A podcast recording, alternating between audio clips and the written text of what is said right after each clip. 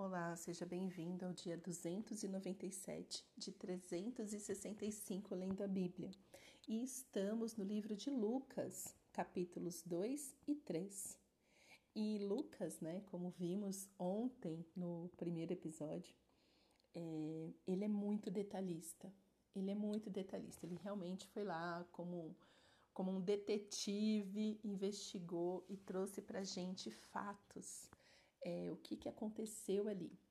Eu só acho, né, Lucas, que você poderia ter escrito mais sobre a infância de Jesus. Gente, como eu gostaria de saber como Jesus se comportava com dois, três, quatro aninhos de idade. É, quando eu fico com as crianças nessa faixa etária, eu fico assim maravilhada com a esperteza, com a inteligência, com as birras, porque o fase para fazer birra. e, e eu fico pensando, nossa, será que Jesus fazia isso? Porque assim, Jesus ele usou fraldas.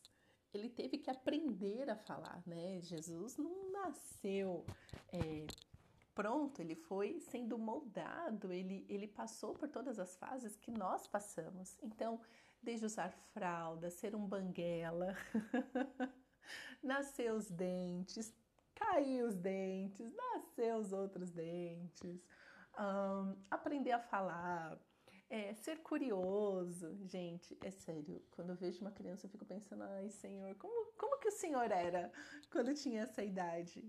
Ai, muito, muito bom. Mas ele registrou aqui algumas coisas no nascimento de Jesus.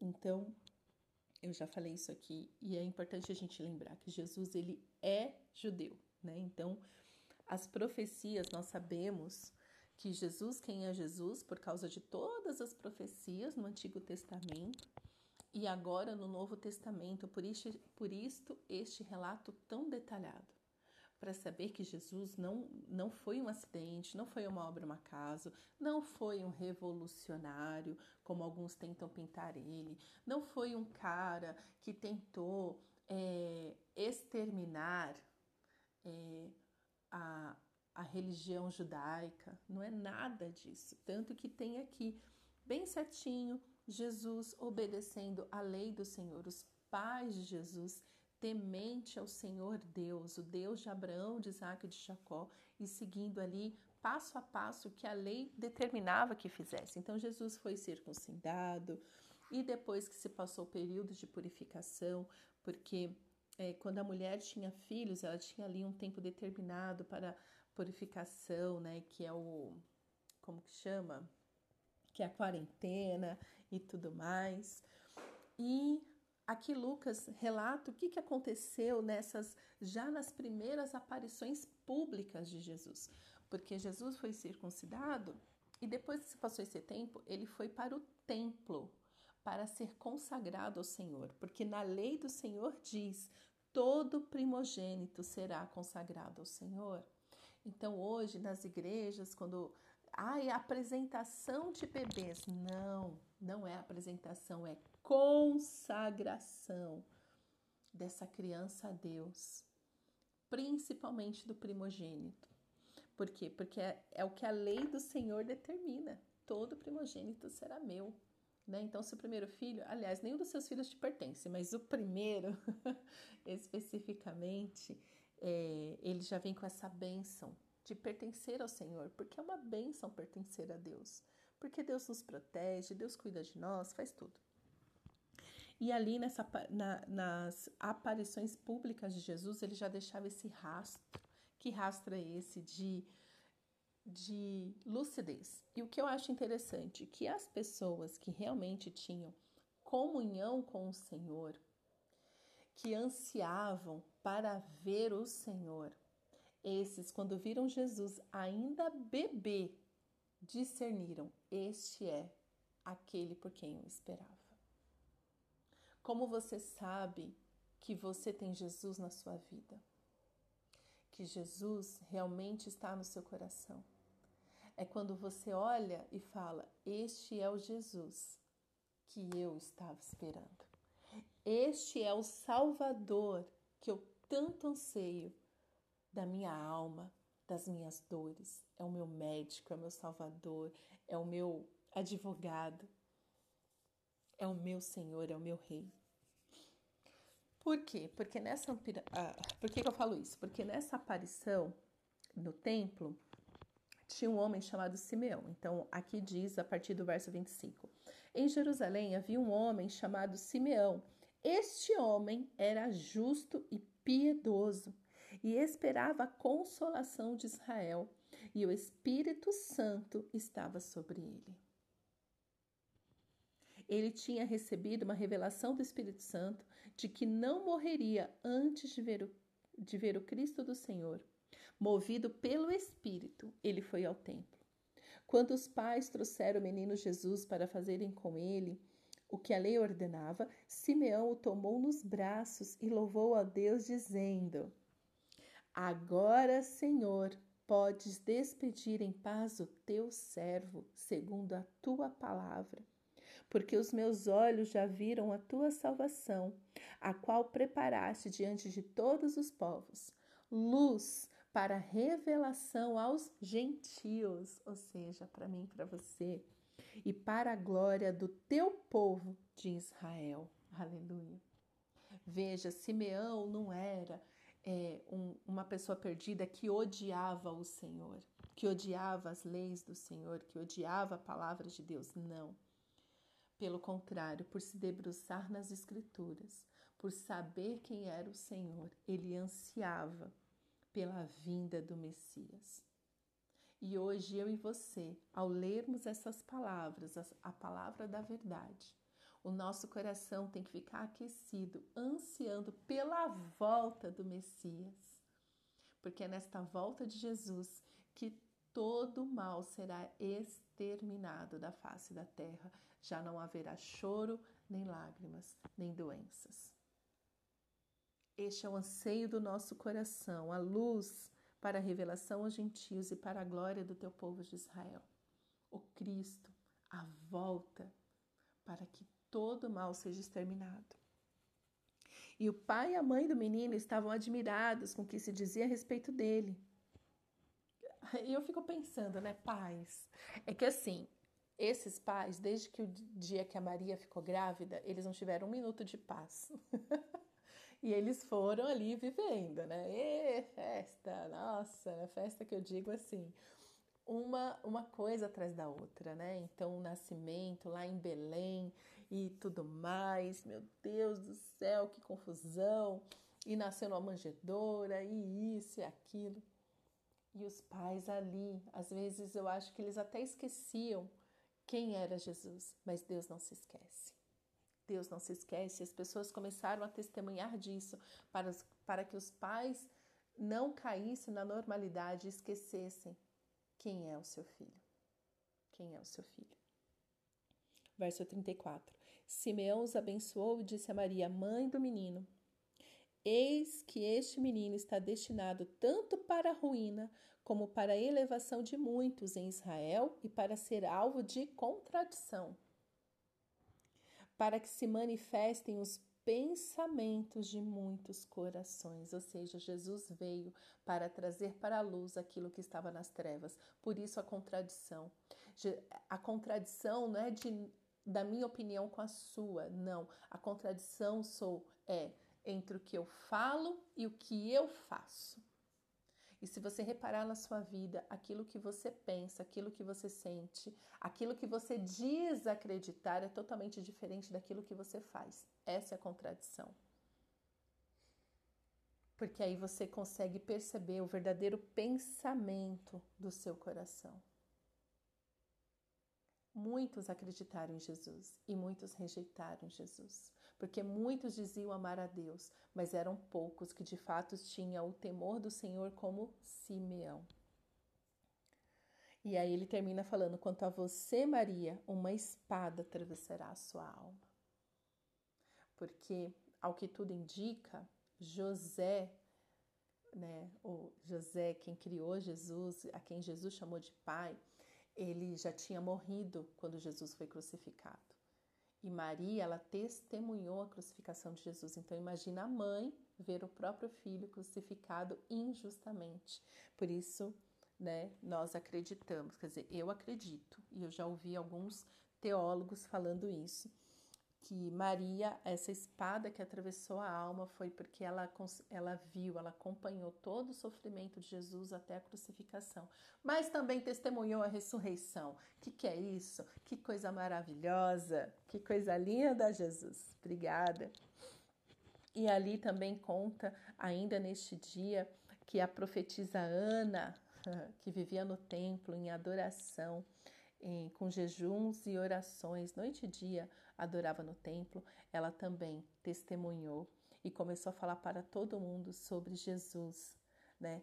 Ah, no verso 38 diz: e Chegando naquela hora, dava graças a Deus e falava a respeito do menino a todos os que esperavam a redenção de Jerusalém. Jesus vem para aqueles que o esperam.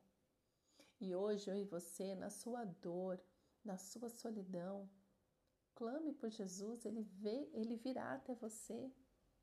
Jesus vem para quem quer ele, para quem realmente o quer, para quem realmente o busca. Por isso que a palavra de Deus diz: Buscar-me-eis e me encontrareis quando me buscareis de todo o coração. É assim que Jesus aparece na sua vida.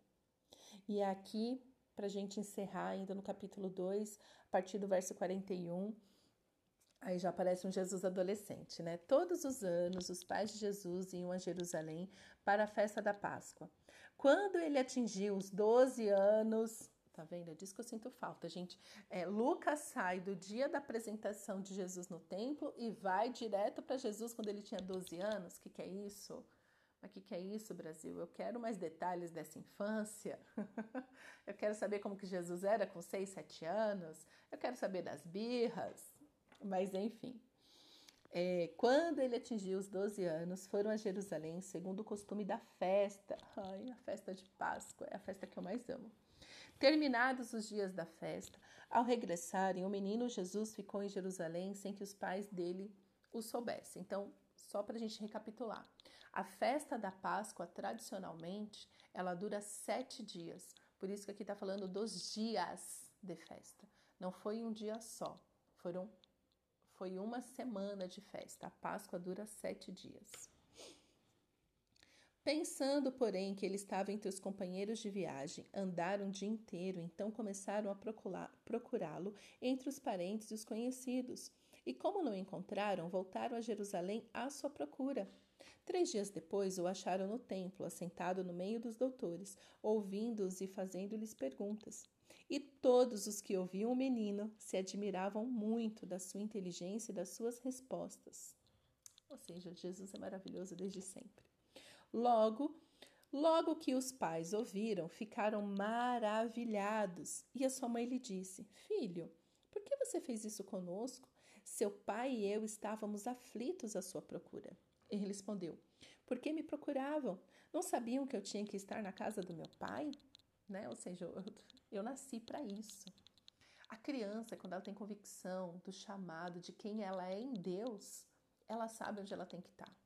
Ela sabe onde ela tem que estar. Tá. E Jesus sabia. Não compreenderam, porém, as palavras que lhes disse.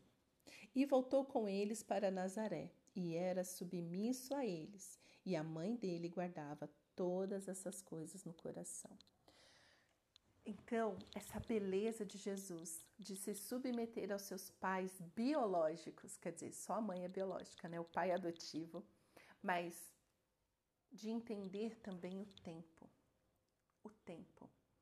É, este não era o tempo dele ainda ficar ali.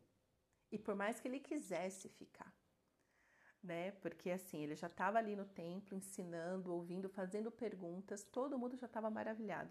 Então fico imaginando hoje essas crianças que a gente fica, uau, que criança inteligente. Mas a criança, ela tem que saber, ela tem que saber que ela tem pai e mãe a quem se submeter, até que eles o liberem para realmente viver sozinho e ter é, sua vida própria, sua vida independente. Por isso que Jesus, é, eu fiquei sabendo esses dias que os judeus, a maioridade para eles é com 30 anos. Por isso que Jesus só começou o ministério dele com 30 anos. Saiu de casa e foi ter o ministério dele. Legal, né? Eu achei isso maravilhoso. Ah, mas pense nisso, e voltou com eles para Nazaré e era submisso a eles. E a mãe dele guardava todas essas coisas no coração. Ah, você que é pai, você que é mãe, você consegue criar este temor nos seus filhos de tal maneira que eles sejam submissos a você, para que vocês, no discernimento do Senhor, os libere na hora certa? Porque uma coisa é certa, Jesus, ele só tinha 12 anos. Então, por mais que ele soubesse do chamado dele, que ele tivesse dons e talentos, uma inteligência acima da média para a idade dele, ele não tinha ainda a maturidade. Ele ainda não tinha maturidade. E com isso, ele voltou com os pais. Mas eu acredito também que para Jesus se submeter aos 12 anos de idade, com todo o potencial que ele tinha, e não se rebelar, porque isso acontece também quando a criança é muito inteligente, o adolescente é muito inteligente. Ele começa a achar que ele é o rei do universo. Ele é o centro de todas as coisas. Ele sabe o que é melhor. E porque ele sabe o que é melhor, ele acaba não se submetendo e se rebelando contra os pais, contra as pessoas, porque ele sabe o que é melhor. Mas não. Nós temos pai e mãe para nos dar limites. Então, você que é pai, você que é mãe, você precisa, no discernimento do Senhor, colocar limites para os seus filhos e lapidar a inteligência deles da melhor forma possível. Ele será um adulto muito mais saudável se você pagar o preço hoje, na infância e na adolescência deles. Jesus já estava ali, né? Na rebeldia, um pouquinho só, né? Não na rebeldia, mas já assim, era para ele ter ido embora. Ele não foi. Por que, que você acha que Jesus não foi? Porque ele já queria fazer o que ele queria fazer. O que ele achava certo fazer. Tanto que ele responde: Ué, vocês não, eu tenho que ficar na casa do meu pai. Mas ali os seus pais devem ter dado um olhar para ele de me obedeça agora, moleque, vamos agora. e Jesus foi. A gente não pode esquecer que Jesus era Deus mas estava num corpo humano. Né? Ele, ele também teve que derrotar os prazeres da carne, os desejos da carne. Jesus, ele veio para que nós saibamos o que é uma vida cheia do Espírito Santo. Espírito Santo esse que vem morar, que vem encher o nosso coração no novo nascimento. Entendeu? E eu amo o verso 52 que diz: e Jesus crescia em sabedoria, estatura e graça diante de Deus e dos homens. Queridos, se Jesus se submeteu aos seus pais por obediência a Deus, quem somos eu e você para andarmos em rebeldia? Se Jesus ali, né, mesmo querendo ficar no templo, mesmo querendo ali, porque quando a pessoa é muito inteligente, ela gosta disso, de estar no meio do povo, fazendo perguntas, criando debates, ensinando. Mas não era a hora. Que você, pai, que você, mãe, saiba educar os seus filhos no discernimento e temor do Senhor. E que seus filhos que os seus filhos cresçam em sabedoria, estatura e graça diante de Deus e dos homens, porque esta geração precisa de mais crianças e adolescentes semelhantes a Jesus. E esta geração precisa de mais pais e mães como Maria e José, que, mesmo sabendo do chamado, da vocação, da inteligência do filho, o disciplinou, o educou nos caminhos do Senhor. Amém? Pai, obrigada pela tua palavra. E eu quero, Senhor, hoje orar como Simeão, agradecendo o Senhor, agradecendo o Senhor pela vida de Jesus, pela salvação que o Senhor preparou diante de todos os povos. Jesus, que é luz, luz para a revelação aos gentios e para a glória do teu povo de Israel. Que Jesus seja exaltado, que Jesus seja exaltado e que possamos, na nossa intimidade, encontrar Jesus que nos salva, que nos cura. Jesus, este que ansiamos pela Sua volta. Jesus, nosso coração tem sede de Ti. A nossa alma, a nossa alma espera em Ti. Volta logo, Jesus. Nós queremos te ver, nós queremos te viver. Nos dá, Jesus, graça no dia de hoje, para que possamos ser mais parecidos com o Senhor e que possamos, que possamos nesse dia, nesses dias, ser testemunhas da tua vida e dos teus milagres. Amém.